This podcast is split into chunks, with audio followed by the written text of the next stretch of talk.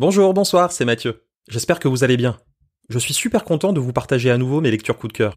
Et aujourd'hui, je vais vous parler de trois livres jeunesse qui ont marqué mon confinement.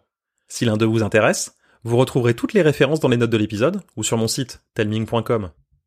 Je vais commencer avec Le mercredi c'est papy d'Emmanuel Bourdier, illustré par Laurent Simon, édité chez Flammarion Jeunesse.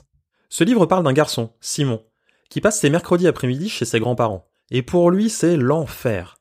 Il n'a rien à faire et s'ennuie tout le temps.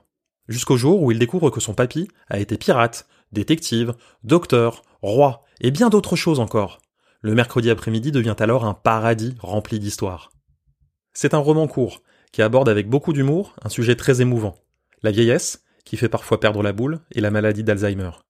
Il se dévore en un rien de temps, alors n'hésitez pas. Second coup de cœur, Lino et les autres de Mathieu Pierrot, illustré par Baptiste Amsalem, édité par l'école des loisirs. Vous le savez, il se passe des tas de choses à l'école. Et entre les parties de foot avec Fatou, les clubs d'espions ultra secrets auxquels il faut adhérer, l'élection du délégué de classe, les copains malades, l'anniversaire de Tulipe à ne pas rater, Lino ne s'arrête jamais. Ce livre contient six histoires à grignoter, à chaque fois drôles, touchantes et super bien rythmées. Je suis sûr que vous allez vous attacher autant que moi à Lino et à sa bande.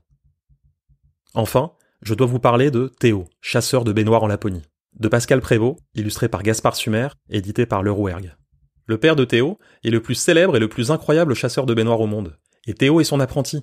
Alors, quand une baignoire redevient sauvage dans un château, son père lui fait un mot d'absence pour l'école, et voilà le duo parti illico en mission. Cette histoire est délirante, pleine de rebondissements et d'une drôlerie absolue. Je suis sûr que vous l'adorerez. Voilà, c'est tout pour aujourd'hui.